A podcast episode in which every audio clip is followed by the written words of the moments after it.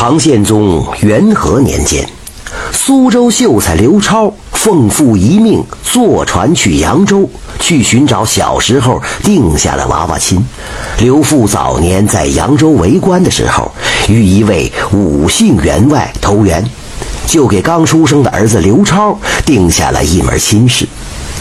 刘超的妻子叫武二娘，听说呀长得丑陋。刘超就一直懒懒的，不想去见面。每过两三年，都是父母打点一些礼物，派仆人去岳丈家问候一下而已。如今呢，父母都去世了，二十岁的刘超孤身一人，好不凄凉。想了几天，他拿定主意去扬州，将妻子武二娘娶回家，让她为刘家开枝散叶，使人丁兴旺起来。船离扬州只有一天的行程的时候，船家上岸去买米菜，刘超和仆人崔九在船上闲坐。时值中午，艳阳高照，泊船处几个船紧挨着。闲来无事啊，刘超就到处张望，耳边突然听得几句莺歌燕语。原来是临船上的小姐请船娘去给她洗鞋，说是趁着好天气能够晒干。刘超听到小姐的娇音呢，这心就活泛了几分，很想见一下她长得什么模样。可是小姐不仅不露面，连声音也没了。傍晚，船家回来开船的时候，临船也动了，但是是往相反的方向驶走了。刘超见了，不禁急得跺了一下脚。仆人崔九看在眼里，暗笑。刘超无意当中在自家船上一看，咦，船舷旁边有一只精致的紫粉色绣花鞋，他连忙去捡来，心知是小姐的鞋呀，搁在船沿晒的时候，无意当中遗漏在此了。这只鞋只有三寸长，三寸金莲，当指的就是它了。紫粉色的鞋面上绣着荷花含苞图，栩栩如生。看来这位小姐还会一首好女红呢。刘超望着小姐远去的小船，惆怅地叹了一口气。第二日，船到扬州，刘超打起精神。着崔九挑着聘礼往武员外家里来。武家门外到处是黄白二色的碎纸屑，看样子刚办过丧事。面对刘超的突然到来，武员外吃了一惊啊！他伤心地说：“哎呀，贤侄啊，你怎么带着聘礼来了？我打发人去你家报信了呀。”我家二女儿前几天去逛庙会，被强人掳到花船上去为娼啊！她不从，投江自尽了。哎呀，因为天气太热，等不得你来，我们就先给她办了后事啊。武员外一边说，一边拿出一只绣花鞋来说：“强人将他掳走的时候，他挣掉了一只鞋在地上。这只鞋是他丫鬟应红捡回来的，给你做个念想吧。”早听说武二娘丑陋啊，强人怎么可能会掳走她呢？刘超不由得纳闷。这个时候，应红来给他侦查，就把强人掳走武二娘的事儿说了一遍。这个应红相貌也够丑的，他娘早就说过呀：“女大不中留啊！”我家二女儿都十九岁了，一直待在闺中等你家来娶呀。可是你家就是不提亲，哎呀，我们女方也不好先开口啊。我家大女儿因为生得好，脚又小，被本地一个恶霸强娶为第三房小妾了。因此啊，我家二女儿出门的时候都是扮作丫鬟，让应红扮作她。如此一来呀，外边都传说我家武二娘貌丑，谁知道最后啊，她还是被强人挪走了。武员外一边说，一边对刘超颇有责怪之意。刘超连忙作揖道歉，说是由于忙于学业，未取得功名前不敢娶妻。但是他对武二娘绝无二心。这样一说呀，武员外和夫人都相信了，就带他去武二娘的坟头祭奠了一番。武员外在坟头上大声的喊：“二女儿哎，你的丈夫终于来看你来了。”之前飞舞中，一个女声隐约传来：“刘郎，你终于肯来看我了。”刘超听了，觉得他的声音像在哪里听过一样。晚上坐在烛光下，刘超拿着武二娘的那只金莲鞋细看，觉得面熟。他打开包袱，取出在船上捡的那只金莲鞋，把两只鞋放在一起，正好凑成一对儿。看布料、做工样式，那是一模一样啊！刘超看糊涂了。由于刘超是远客，再过半个月又是七夕鬼节，武员外就留他在家中住上一段日子再走。刘超啊，也想等鬼节再去跟妻子烧炷香再走，尽一下夫妻的情分嘛。虽然跟武二娘是娃娃亲，但订过婚约了，就是夫妻呀。刘超住的客房正好紧挨着武二娘生前住过的闺房。武员外安排英红给他送一日三餐，叫他有空的时候就读书，不要浪费时间。可是每次看到应红，刘超就想打听武二娘，比如说她长得什么样啊，喜欢做什么事儿啊，都是他感兴趣的。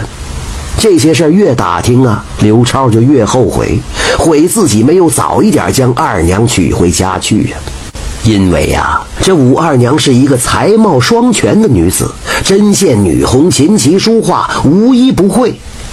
这样过了几日，应红见刘超着实的思念武二娘，就将武二娘的自画像拿出来给他瞧。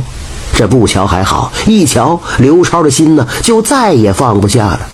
这哪是凡俗女子，分明是九天烟霞当中的仙子。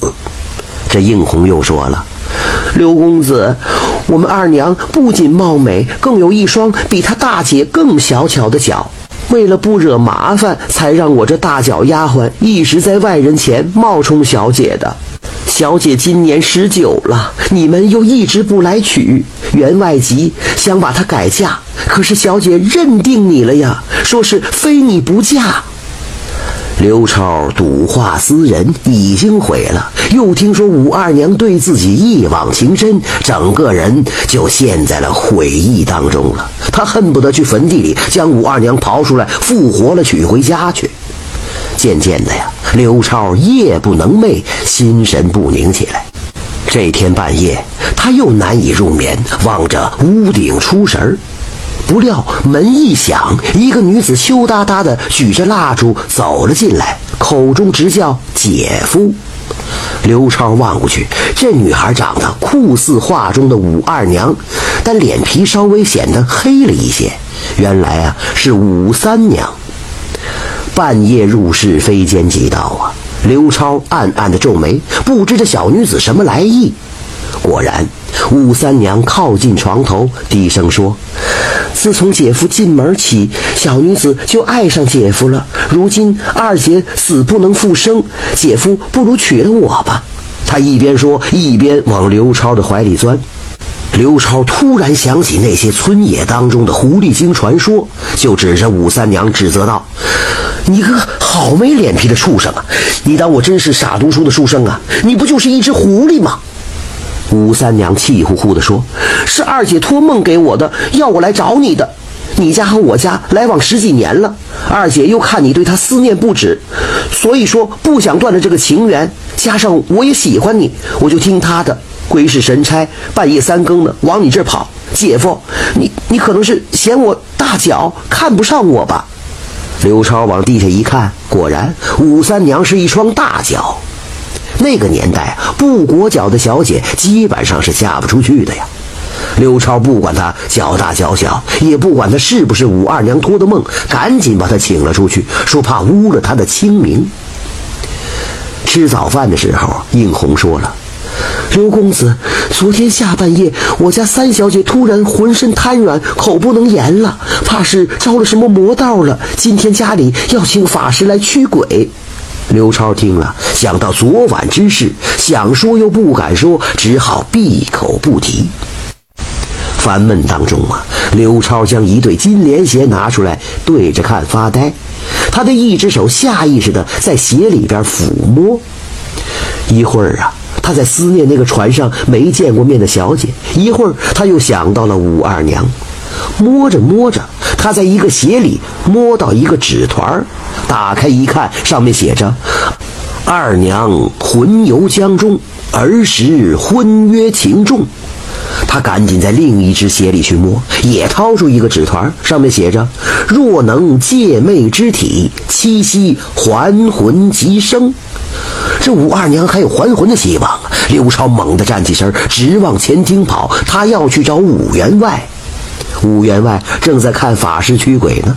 法师驱了一会儿，就说了：“这个鬼是你家的二女儿，她有姻缘未了，割舍不下，魂魄无所归依呀。贫道也不知道怎么处理这个事儿了。怎么了结武二娘的姻缘，给她结一门姻亲？”或者是让刘超陪葬，哎，这这这这这是不可能的事儿啊！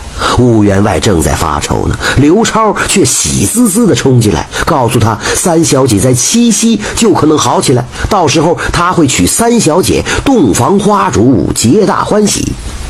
武员外以为他在胡言乱语，等到刘超讲述完一对金莲鞋的事儿，他就相信了。七夕，刘超跟武员外一家人去武二娘坟上祭奠完，回家就与武三娘结拜成亲。武三娘听说要拜堂，一下从床上就爬起来了，四肢自如，也能说话了。她说话的声音却是武二娘的。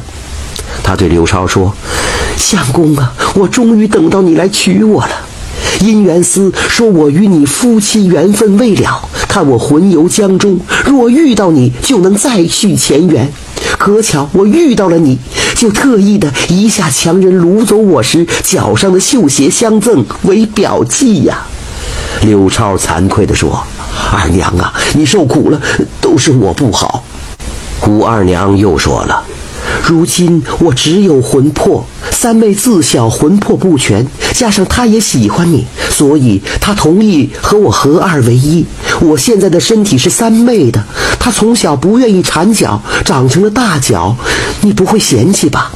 哎呀，娘子，我不会嫌弃的，我还会想方设法将坑害你的强人抓捕归案，你就放心吧。洞房的墙上挂着武二娘的自画像，画像前搁着一对金莲绣花鞋。刘超望望画和鞋，又望望娇羞的新娘子，悲喜交集。感谢您的收听，想继续收听下一集的，那就点个关注吧。